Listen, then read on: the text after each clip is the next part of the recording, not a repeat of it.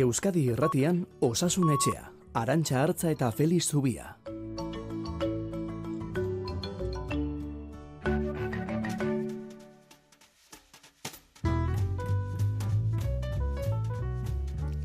Ari zaitezke gosaltzen, mendirako prestatzen, oean goxo, edo igual, igual igande goizean ezin eta beste uneren batean harrapatu zaitu gozasunetxean. Zauden bezala zaudela ere, eta zauden tokian zaudela ere, gaurko gaiak aurreratuko dizkizugu, ezertan asterako, jakin dezazun nondik nora ibiliko garen gaurko saioan. Eta artritisaz hasi baginen hasi ginen, mm, segi beharrean gaude, ze galderak eta galderak iristen ari zaizkigu gaitz horren inguruan.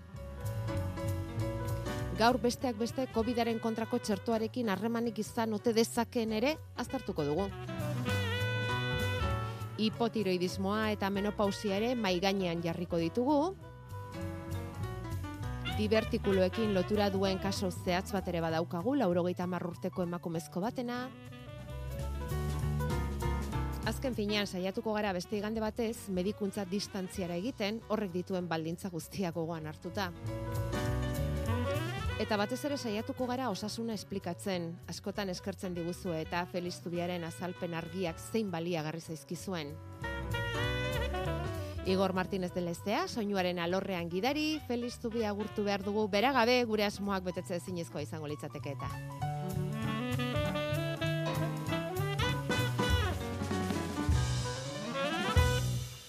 Egunon, Feliz, termoduz. Egunon. Ondo, ondo. Ondo gara? Bai, Bai. xoxomikoten barruan, baina ondo. Bai, xosomikoten barruan, eta euripean, eta e, utzi dutela euren arrastoa Bai. ere. Ah, ez tekit zozomikoten gatik denala ez, baina bai, bai. Egia esan goxo eta barruan egoteko giroa dago gaur, eta eta pozik kanpora begiratu eta euria ari duelako, ba, premia pixka bat ere bat zegoelako. Aizu Felisa, zen nolako soka ekarri duen artritisak, eh? Zer da, Bai, jende bueno. askoren arazoa, ez? Bai, e, nahiko kontu ohikoak izaten dira hauek, eh? Azkenean, e, artritisaren barruan e, azpi gaixotasun dexente daude edo. Bai. Askotan gainera mugarik, e, muga garbirik ez duena bata bestearen artean, Mhm. baina bai asko dira eta gainera e, gaitz e, nahiko zailak dira e, eramateko ere, ze azkenean inork ez dizu sorbururik azaltzen ez dakigulako, Hmm. Tratamenturako dauden botikak ere, e, ba, immunitatea murrizten dute, baina gaitza bera, hau da, kontrolatzea lortzen da, baina ez da sendatzen, Ja. eta bai jende asko da, eta gainera eramateko erreza ez den gaixotasun batekin. Bai, bai, hortaz hartu gara, osasunetxan azken aldi honetan jasotzen ari garen galdera zaparradarekin. Bueno, berehala helduko diegu entzulengandik jasotako galdera hoiei, baina badugu jakinmin apur bat aste honetan Felix medikamentuen agentzia kontzat eman duen COVID-19aren kontrako Espainiar txertuaren inguruan, eta horrekin txasiko gara ondo iruditzen bazaizue.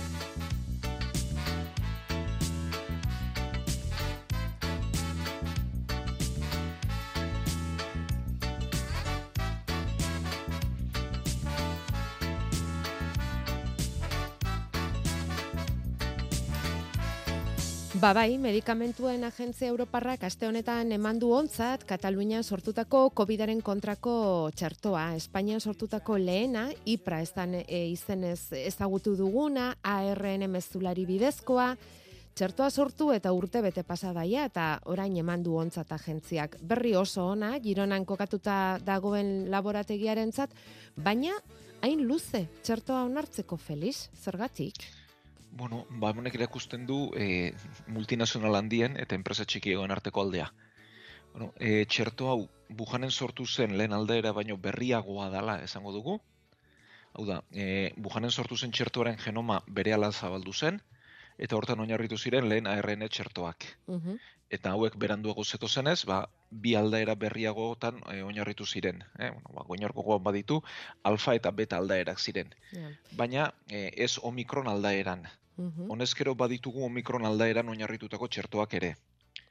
Bueno, e, txerto guzti hauekin ikusi dena da aldaerak e, egiten doazen moduan edo sortzen doazen neurrian, transmisioa eragozteko eraginkortasuna galtzen dutela, baina ez kasu larriak garatzean. Hau da, Mm. e, eriotzak eta ospitaleratzeak murrizten dituzte.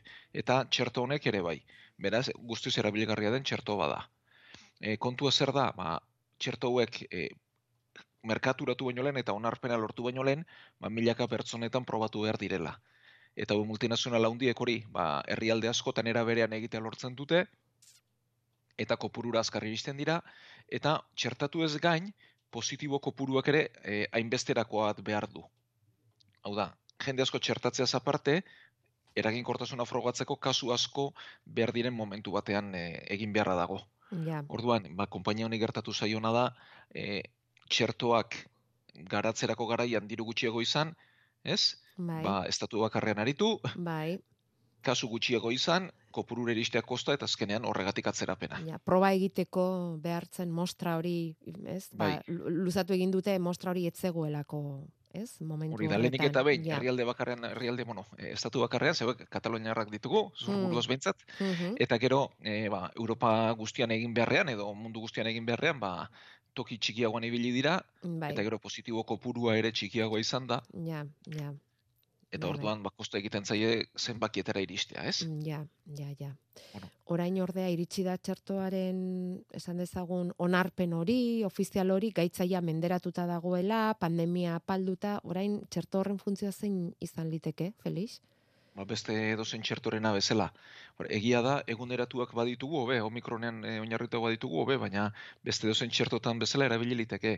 E, pentsatu behar dugu, bueno, askotan aipatu dugu saioan, ez? E, ia gehienok immunitate hibridoa dugula. Oda, gaitza pasatzeak eta txertatzeak sortua. Ez? Mhm. Bat naturala eta beste esango dugu artifiziala edo txertoen ondoriozkoa. Eta immunitate hibrido hau ikusi da oso indartsua dela eta denboran irauten duena dela. E, baldin eta pertsona horren e, immunitate sistema egokia bada. E, osasunerako mundu erakundeak ere aste honetan bere aholkuak eguneratu ditu. Bai, bai. Eta, bueno, gutxi bai. gora bera, geuk diogunaren lerroan jarri dira. Mhm. Ez, hau da, gaur egun e, biztanlego guztia txertatzeak ez du zentzurik. Beraz, e, txertatu beharko lirateke adin batetik aurrerakoak, e, osasunerako mundu erakundeak irurogei urtetan jarri du muga, nik uste irurogei eta irurogei urte artean osasun egoerak aginduko duela, eta irurogei tamar urtetik gora garbi, Bai. gero gaitz, gaitz kronikoak dituztenak, eta immunitate arazoren badutenak, eh, transplantatuak, kimioterapia hartzen ari direnak, tratamendu biologikoak dituztenak, pertsona hauek dira txertatzen eh, jarraitu beharko dutenak, ba, gripearekin gertatzen den bezelatzu. Bai.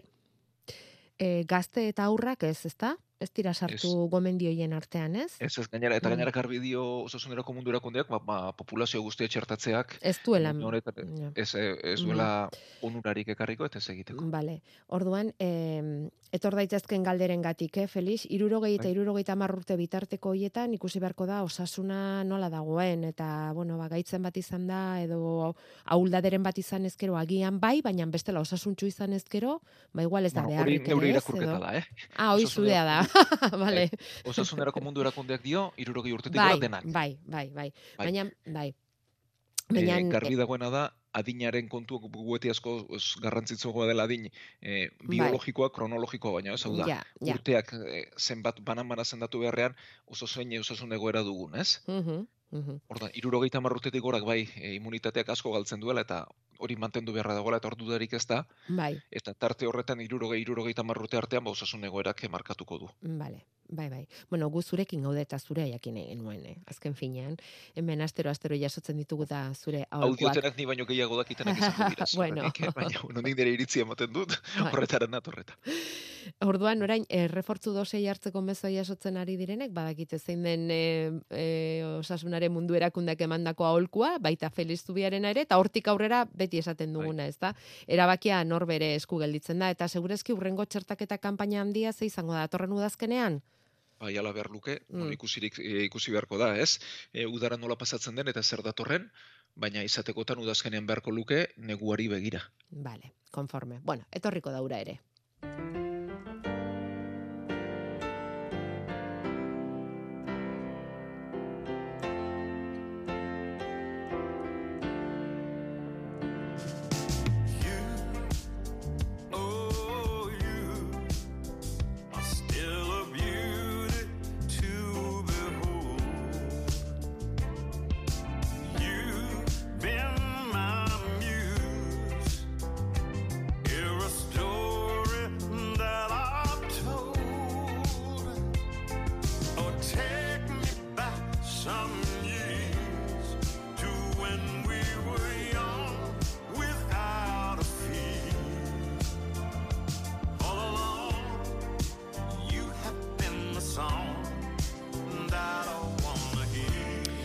Bueno, artritis reumatoidea zari gara, mm, bazken saio hauetan, ia astero, ze bet, ari zizkigu iristen batetik eta bestetik zuen galderak. Eta gaur ere baditugu batzuk, goazen hoiekin Felix, honek irurogeita zei urte ditu entzule honek, botika konkretu bat hartzen du, eta esaten du minak kendu zait bai, udazken negu kaskarra pasatzen ari naiz ordea beste arazo batzuengatik eta aipatzen ditu eztarriko mina, marrantak, bronkitisa, goranaiak, ba ote dute harremanik, zerikusirik bi gauzak galdetzen du.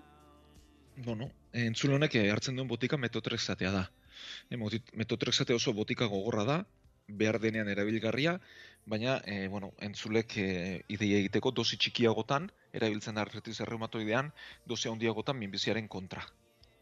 E, metotrexatek egiten duena da immunitatea murriztu, eta artritis erreumatoide larri bat baldin badagu, ba, sintomak kendu. Gaitza ez, gaitzak hor jarraitzen du, baina immunitatea murrizten du bere osotasunean.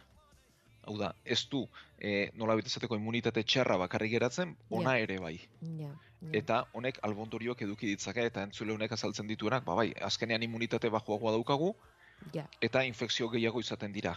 Ba, gainera horten e, negu udaberri e, nahiko zalapartatzua dugu alde horretatik, Bai, ez? Bai, E, goiko arnazbidetako infekzio asko, bai, eta bueno, pertsona bekerrazago garatzen dituzte, bueno, gripeak, pneumoniak eta bar. Eta horregatik botika hau hartzen ari diren pertsonek txertaketa zabal bat behar dute.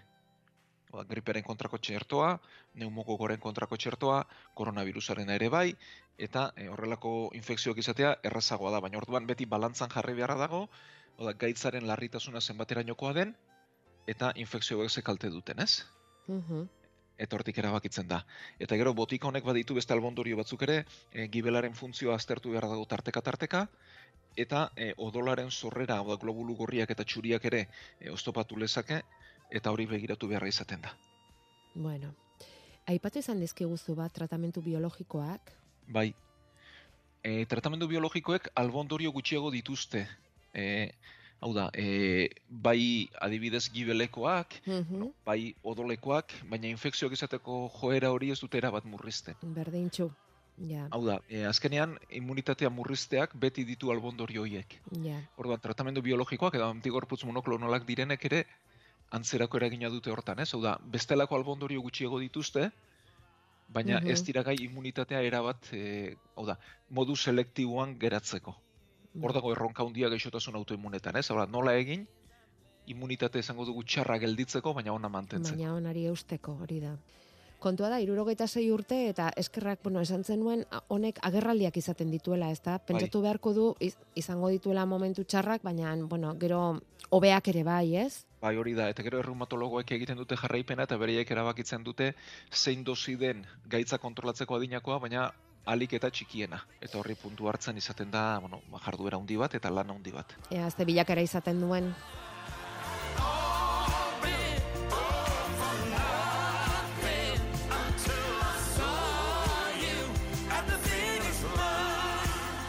Gure e-maila osasunetxea abildua eitb.eus. Edo zertarako hortxe gauzkazue. Eta hortxe jaso dugu ondorengo meztua ere. Jose Manuelena da, iruñetik idatzi digu, honek irurogeita bat urte ditu. Eta esan digu joan den igandean Felixeko songi azaldu zuen artritisa eta bere ondorioak e, labur bilduz, mina eta botikak. Orain dela urte diagnostikatu zidaten artritisa eta nire bizitza era bat aldatu da. Mendira joatetik, farmazia joatera, sendagaien bila. Lehen biziko sintomak agertu zitzaizkidan modernaren hirugarren dosia hartu nuenetik bi hilabetera. Eta aurrekaririk ez nuenez, txertuaren ondorioa dela uste dut. Ze iritzi ote du Felixek. Medikuek bere jatorria ezagutza ezinezkoa dela esaten diate eta behin harrapatuta berdin dela. Bizita osorako gaitza da eta egin daiteken gauza bakarra kontrolpean edukitzea. Txertuaren ondorioa bada loteria txarra, tokatu zait. Zan dezake loturarik edo badago evidentzia zientifikorik eh, COVIDaren kontrako txertoa eta artritisaren sorreraren artekoa, Felix? Bai, e, baina dakigun gutxiarekin zaila da erantzun bat ematen. Bueno, zerbait badago, eh? eta aztertua dago. Egia da, e, artritisaren sorburu ez dugula ezagutzen. Ez dakigu zer erotzen duen immunitatea, ez? Eta sorburua zein den ez dakigut. Ez, hori jakitea litzateke beste aurrera pauso handi bat, ez? Baina hori ez dakigunez, e, ba, erantzutea ez da erreza. Orduan, bestera bateko erantzuna eman beharra dago, ez? Erantzun, hau da, ikerketa epidemiologikoak behar dira, Bai. eta ikusi txertatuen eta ez txertatuen artean zer gertatzen den. Ikerketa hauek eginak daude, badoaino gehiago gainera. Eta emaitza da txertatuetan eta ez txertatuetan gaitzaren agerpena bera dela. Mhm. Hau da, adibidez bat topatu dut moderna txertoarekin. Hogeita mar mila txertatu eta hietan batek bakarrik garatu zuen artritis erreumatoidea. Eta biztanleri orokorrean edo da jende normalaren artean ere horrelako intzidentzia du gaitzak. Beraz, e, txertaketak ez luke arrisko handituko. Mhm. Gero kasu bakarrean zer gertatu den bori ez dakigu. Ja, ja. Da erresa jakiten, baina ez duk e, aurkitu duzu ikerketa bat, hogeita mar mila moderna txerto hartu duten hogeita mar milaren artean, eta artritis kasu bat azaldu da. Hori da. Ikerketa hori aurkitu izan duzu. Bueno, loteria txarra tokatu zait esaten du. Ba, ba, Nik ez dut bai, uste. Ez, Txertuarekin loturarik duenik, baina egia da, kasu, Mm. Kasu bakarrean frogatzea ezinezkoa dela, ez dakigulako, ez? Hor badugu ezagutza zula handi bat, eta hori Mhm. ba, betetzen ez den bitartean beraz ez. E, bai bestelako mezu eman beharra dagoela, eh? E, artritis erreumatoidea duenak eta hauek bai immunitatea gaizki dutela, txertatu beharra daukate. Ze hauetan gaitza oso larria izan liteke. Vale. Feliz Zubiaren aholkua iritzi eskatzen zuen eta eman diogu osasunetxean. Euskadi Irratian Osasun Etxea. Hor arte ba gaur artritisari buruzkoak eta konturatu gara, eh? Zenbat ertz dituen gaitzonek.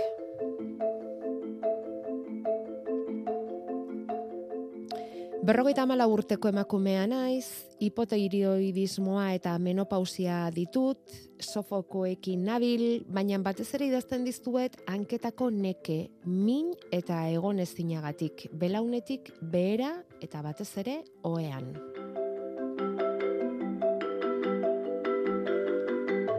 Nondik hasi nahi duzu, Felix? E, bueno, ba, gustatuko litzaidakela pertsona aztertzeko aukera izatea. Ah, bai. Hau da, bai, hau da berriz ere e, irrati medikuntza egitearen Mm. zailtasuna, ez? Ja, Hau da, e, sorburu aztertzeko bentsat datu gehiago beharko genituzkelako. Orduan, bueno, zeiatuko gara erantzuten. Mm. E, batetik, menopausia daukagu, ez? E, hor Bai. emakumeen hormonen beraldi handi bat ematen da. E, horrek eh, dituen bere albondorio guztiekin, eta hoietako bat, ba, berak adierazten dituen berotasun edo sofokoiek lirateke. Eta bestetik hipotiroidismoa daukagu. E, tiroidia guruinaren gutxiegizko lana edo gar jarduera, eta hipotiroidismoak sortzen ditu nekea, ezina, ahultasuna, e, idorreria libratzeko zailtasuna, kasu txarrenetan bihotzeko arazoak ere bai, e, beraz bi gaitzak batera ematen die, bueno, gaitza, menopausia berez ez da gaitza, berez aroa da, ez? bai, Baina, bueno, menopausiaren ondorioak ditugunean eta hipotiroidismoa denean azpitik behar bada e, ahultasuna edo nekea edo haundiago izan liteke. bai. Bai, e, zaila da, hori bai, bi gaitz hauen eta zangoetako minaren arteko lotura egitea. Bai, Berez ez lukete horrelakorik sortu behar. Bai, hortxe jartzen du berak, ez? Hori nabarmentzen du, hanketakoa dela, nekea, mina. Bai, Ez? Hau izan beharko Orduan- luke esan duztunagatik neke orokorrago bat, ez? bai, hau da, orokortuago bat, indar falta gehiago, ezintasuna gehiago, eta ez belaunetik berako Ja. ezin bat edo min bat, ez? Mm, mm. eta gero oean gehiago azaltzeak ere ba mm, adierazten du zerbait lokalagoa dela edo mugatuagoa dela eta ez gaitza orokortu bat, ez? Vale. Orduan, e, hankeko minak e, sorburu asko izan ditzazke, ez? Baina, bueno, e, labur bilduz edo zeilkatzeko batzuk lirateke bena sistemaren arazoak, hau da, odolari kosta egiten zaiola buelta egitea, ba, kasu honetan zangoetatik e, bihotzera, eta honek, ba, hanketako karga eragingo liguke, zutik egonda okertzen dena, eta oean etzan ondoren hobetzen litzatekena. Hori benetako arazoa bada. Bai, hori da. Gero, arterien arazoetan, odol falta izaten da, eta mina ibiltzean azaltzen da, ariketarekin, at, atzedenean hobetu egiten du, eta e, hauek ere hanka zintzili jarrita hobetu egiten dute, eta normalean gaitzaren hasieran behintzat oean hobetu egiten da. Alderantzizkoa. Benen Bai. kasuaren kontrakoa, sentitzen da. hemen, ez? Arterien Baina, bai. arazoa denean, bale? Hori da. Baina justu, e, kaso, e, berak azaltzen duenak ez du ez bat eta ez bestea betetzen. Ja. Orduan, badago beste sindrome bat, e, zango urdurien sindrome esaten zaiona. Mhm. Ez, eta oean azaltzen dena bereziki. Bai. Hau da, e, maindirek traba egiten dute, erre egiten dute, ez?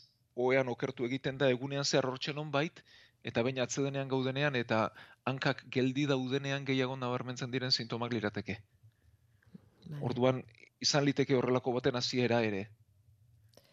Eta ala balitz, e, zango urdurien sindromeak, bueno, baditu botikak hoieko betzeko. Ez dakigu sorburua zein den, hau beste gaixotasun ez ezagun badugu, bueno, sintomak ezagutzen ditugu, baina zer gertatzen denez, badirudi nerbioek gehiagizko sentsibilitate hartzen dutela, eta gehiagizko sentiberatasun horrek, ba, urratu txikiena edo gauza txikienaren aurrean, ba, min edo ezin hori sortzen dutela. Mhm. Bueno, ala balitz, e, horrek badu tratamendua, bere familia medikoaren gana jo beharko luke, eta tratamentuarekin hasi. Beraz, e, zango urdurien sindrome hau ez da mm, bada beste bat, e, oinak geldirik ezin dituzuna eduki, zuk nahi izan da ere, Bai, ez? Alako kolpe bat edo mugimendu e, nahigabeko Bai. bat sortzen dena, ez da? Hori beste gauza bada. Ez e, familiko gaitzak dira, eh? Hau Ah, da, bai, zango batera. urdurien sindromeak hori da, geldirik egon ezina, Vale. mugitu ezina eta gehiagizko sentsibilitate hiru gauzak ditu. Ah, bale. Eta batzutan hasieran gehiagizko sentsibilitate hori azaltzen zaigu. Mhm. Eta ezin duzu soportatu ez da izararik ere, ez? Hori da, eta mugituta hobetzen zaizu, Mhm. eta orduan etengabe mugituz e, jarduten duten pertsonak dira. Mhm, Bale. Bueno, agian hori begiratzetik hasi beharko luke, familia Bai. medikoaren gana joan, eta hori begiratu, eta gero hortik aurrera, ez? Joan, Bai. edo segi. berriz diote, datu gehiagorekin gehiago zatuko genukela erantzuna, eta bai. Gustora elkarrezketatxo bat izango Bai. zenuk, ez da, emakume Bai. honekin. bai, eta zangoiek ikusteko modua izan bai. Bai, bueno, ba, momentuz hori ezin da, ba, Felix. Hemen ikusi ikusi, gutxi, entzun, dena.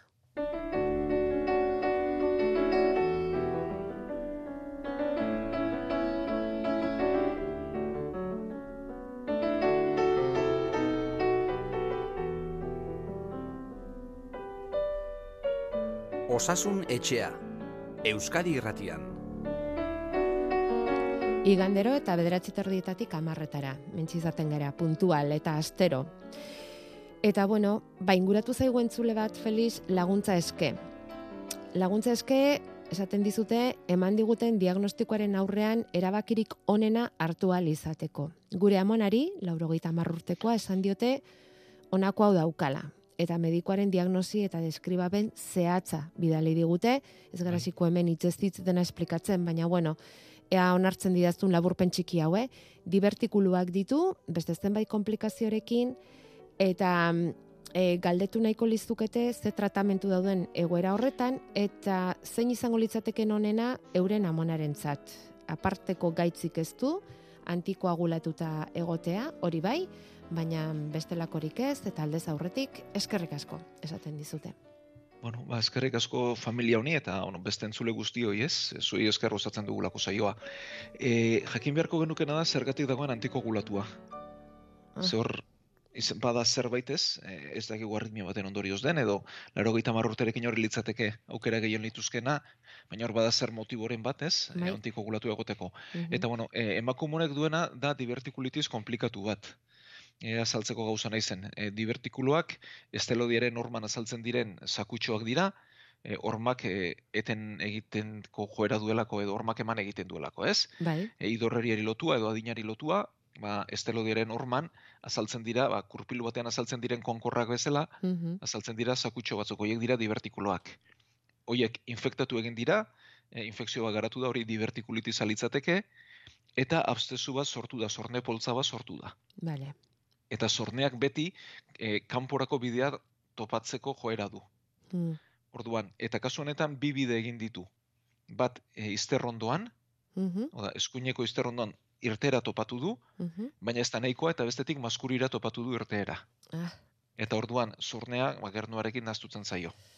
Eta sorburua estelodian duelako. bai, Orduan ez da kasuri erresa. Hau da, pentsatu behar dugu estetako zikina edo eta hor sortu den infekzioa komunikatzen dela batetik kanpora, azalera, eskuineko aldetik, eta bestetik komunikatzen dela maskurira.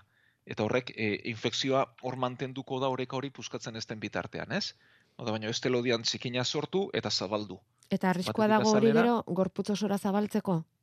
E, orduan, arrisku hori luke ez, hau da, hor Mm. infekzioa izan, eta e, ez da gorputz guztira zabalduko, e, nola ere e, gorputzak mugatu du, Oda, gorpu, e, zabelalde guztian e, sortuko balitz hori peritonitis balitzateke, baina hori galerazi du, oda, nola ere e, lo- toki batera mugatu du gorputzak, erteera eman dio, baina erteera bat azalekoa e, ez da intxarra, baina beste txarra okerragoa da, ez? Gernuarena. E, gernura Mm. lotu dena. Eta hortik bai odolera pasaliteke da eta garatu lezakela infekzio orokortu bat. Na, hori hori izan nahi nuenik. Odolera Bai. pasata. Vale, vale. Orduan, e, kasu honek e, tratamendurako bi aukera ditu. E, lehenengo litzateke egokiena eta litzateke ebakuntza bat egitea. Eta horrek eskatuko luke, bai, divertikulak dituen eremuri mostea, hor dagoen a- astezua zornepoltza kanporatzea, eta maskurian duen komunikazio hori istea. Eta gero estearen, edo este hori kanporatera, poltza bat jarriz, edo este estearekin lotzea. Kasu honetan, hori litzateke tratamentu egokiena Ja. E, arriskua du adinean eta antikogulazioaren sorburuan, ez? Hau da, ebakuntzak lukeen arriskua. Hortik etorriko da euren galdera. Galdera, hori da Mm. bat. Mhm. Eta beste aukera bat dago, baina nahiko e, nola baita izateko e, askoz arrisku gutxiagokoa, baina eraginkortasun txikiagokoa ere. Eta litzateke, erradiologia bidez, hau da, e, ekografia bidez edo eskaner bidez ikusi nun dagoen abstezu hori, zorne poltza hori, hori ustu, ez, kanporaka drenaje bat jarri, Bai, eta antibiotikoak eman. Bai. eta ia zornea beste bide batetik kanporatuta isten den maskuriarekin duen lotura. Zelarrua zalarekin duen lotura itxiko litzateke. Bai. Zailena isten da Bestea maskuriarekin duen lotura. Mhm. Jar, jakinik divertikuloak hor jarraituko dutela. Eta Bai. litekena dela ez istea. Ja. Orduan, aukera gutxiagoko, hau da, e, e, emaitza gutxi edo... Zalantzakoa izango bai, litzateke, eraginkortasun gutxiagoko tratamentu bat litzateke, baina, baina ez zain eroso, erasokortasun- erasokorra. Ja. hori da, txikiagoan lukeena. E, berriz, kasu honetan ere, komeni dena da, ba, emakumearen osasun egoera ondo aztertzea, ez? Ja. E, ez da bat ere erraza, e, erantzuna. Hau da, Mm, e, ebakuntzaren alde jo eta gaizki joan ezkero, ba, kontu txarra, baina e, erradiologiaren bide hartzen baldin badugu, eta ez ebakuntza egitea e, behar bada eraginkortasunik ez du, eta hemendik hilabetera, bilabetera toki berean egon gintezke. Orduan, e, badiot, zaila. hauek dira zaila. medikuntzaren erronkak, ez? Hau da, horrelako kasu batean eta garbi ez dagoenean zein erabaki hartu. Eta pentsatzen dut horregatik eh, beraiek ere ba, idatziko zigutela, ez? Eta, mm, bueno, a- e, aipatu duzu ez, e, antikoagulazioa zergatik daukan eta aztertu beharko litzateke, eta hori Bai. dena, em, biderik esan dezagun le, errexenetik hasi eta gero ebakuntzara pasa gaitezke, edo Bai, hau da erradiologia ez dira elkarren kontrakoak. ez dira elkarren kontrakoak. Bueno, beraz, lehen Ez- da bizi, proba daiteke erradiologiarekin, eta gero agian horrek ez badu Bai, em, em, erantzun honik ematen, ba, bigarren ja ebakuntzara jo. bai, baina erradiologiak funtzionatzen ez badu, arrisko dugu bide horretan egoera okertzekoa ere. Ah, bai. Hau da, erradiologiak eh, funtzionatzen duen ez ikusteko, hiru hilabete, lau hilabete behar izaten dira, guztat bere alakoan Ah, bale. isten. Eta Hau da, bien behar bitartean. zaio gorputzari zorneak kenduta, mm, mhm, ea berak isten duen, eta horrek denbora eskatzen du.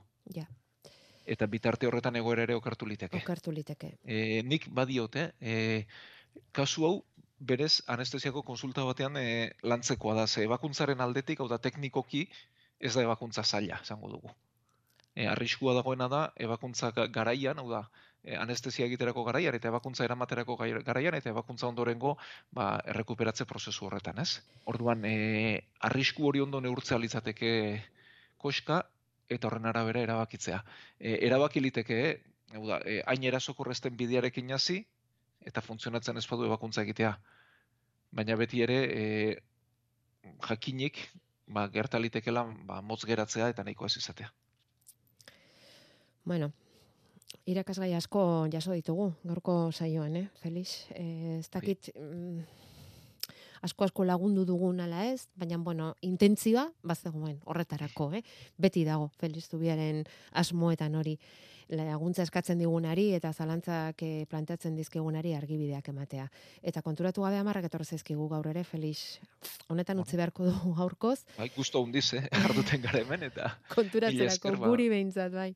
bai, Datorren igandean jarraituko dugu. Aste santo izango da, baina guk ez dugu jairik egingo, eh, Felix? Hemen txelkartuko gara ondo guretzat iruditzen gorriak bazaizu. ez dira beti gorri izaten, Hori eta hemen izango gara. Bueno, eta inguratu nahi duzuen guztiok, eh? esan beharrik ez dago, eta gustura hartzen zaituztegula osasunetxean. Ongi pasa igandea denok, asteare bai, eta gaur zortzir arte. Azkarrik asko denoi eta gaur sortzin arte. Euskadi Irratia.